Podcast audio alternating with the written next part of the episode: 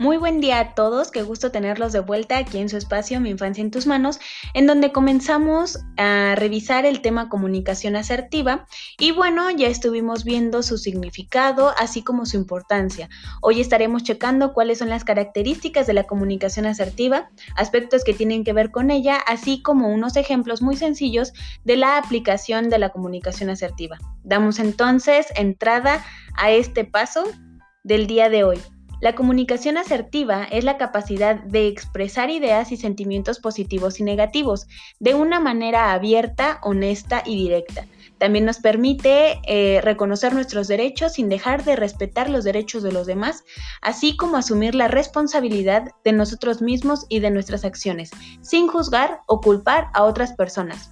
Confrontar eh, de manera constructiva y encontrar una solución mutuamente satisfactoria cuando existe un conflicto. La primera característica que debemos de tener en cuenta es eh, qué es la asertividad. Es un valor personal que podemos eh, observar en nuestras relaciones sociales y también en las personales. Esto ocurre porque observamos la asertividad en el momento de comunicarnos. Estas son algunas de las características principales eh, de la asertividad en la comunicación y son las siguientes. Primero, pues es el contacto visual, es decir, mostrar interés, mostrar sinceridad. A partir de aquí nos damos cuenta si una persona nos está poniendo atención, si en realidad está... Em, tomando en cuenta lo que le estamos diciendo o, o, incluso qué tan centrado está en los temas eh, que le estamos exponiendo en el momento. También otro factor es la postura corporal. Recordemos que el lenguaje corporal eh, congruente mejora el significado del mensaje. También eh, la posición en la que su cuerpo se encuentra en el momento en la que estamos hablando con esa persona es muy importante. Puede ser de flojera, puede ser de angustia o incluso puede ser en un momento de ya me tengo que ir, como de apúrate, creo que son aspectos que también nosotros, eh, ya incluso sin conocer o conociendo a la persona misma, nos podemos percatar eh, de cuál es la atención que nos está poniendo y también qué es lo que nos está transmitiendo. Pues esta figura eh, o su postura, en este caso corporal. También una más son los gestos, los gestos apropiados ayudan a, añadir énfasis. Podemos hacer que nuestra comunicación sea un poco más entendible a partir de la gesticulación. No quiere decir que me la voy a pasar haciendo caras alrededor eh, de la comunicación que esté teniendo con otra persona, pero desde luego puede quedar un poco más claro eh, la cuestión que yo esté tratando con la otra persona si comienzo a gesticular un poco, si comienzo a hacer un poquito de caras, a lo mejor de angustias, a lo mejor de felicidad dependiendo también de lo que estemos comunicando, eh, puede quedar un poco más claro lo que estamos tratando de transmitir.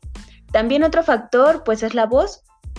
Eh, debemos de utilizar un tono nivelado y bien modulado, es más conveniente y aceptable y no es intimidante, es decir, voy a estar hablando en un nivel y con un tono que sea lo mayormente adecuado, tampoco es como que voy a estar gritando, pero tampoco voy a estar susurrando eh, el mensaje que quiero transmitir o comunicándome con la persona, tengo que ser clara y la persona tiene que aprender a escucharme también, entonces hay que tener mucho cuidado eh, con el tipo de comunicación y también en este caso pues la voz que estemos utilizando, porque tampoco queremos ni dormir a la persona ni espantarla, es solamente modular el tono de nuestra voz. También la sincronización que es utilizar en este caso nuestros juicios para maximizar la receptividad y también el impacto, es decir, cómo esto se va a estar construyendo Asimismo, eh, la congruencia también que tiene que ver eh, nuestra forma en cómo expresamos y también en lo que estamos diciendo. Hay que tener mucho cuidado con esto.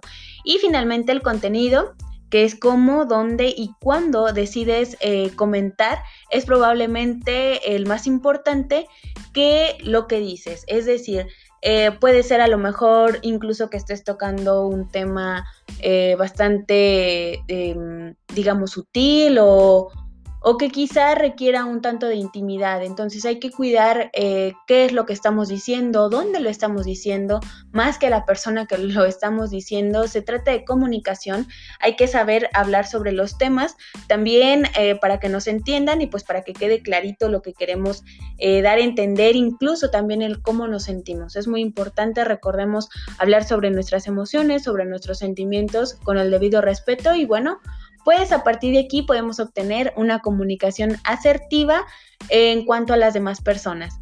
Vaya que al identificar algunas características que definen la comunicación asertiva, nos da la oportunidad de identificar nuestro propio modo de comunicarnos con las demás personas, incluso aquellas eh, que nuestros hijos o los menores que interactúan con nosotros han adoptado o están en plena adaptación de tomarlos para ellos y para su modo de comunicación para los demás y también en cuanto a su entorno e incluso para ellos mismos también lo podemos agregar aquí.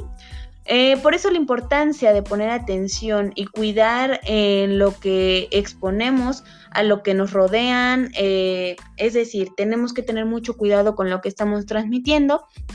Por el día de hoy ha sido todo, pero no nos vamos sin antes cerrar con una frase de Albert Jacquard. La primera condición de toda comunicación es el respeto. Muchas gracias y mañana volvemos con más contenido sobre el tema comunicación asertiva. Nos vemos.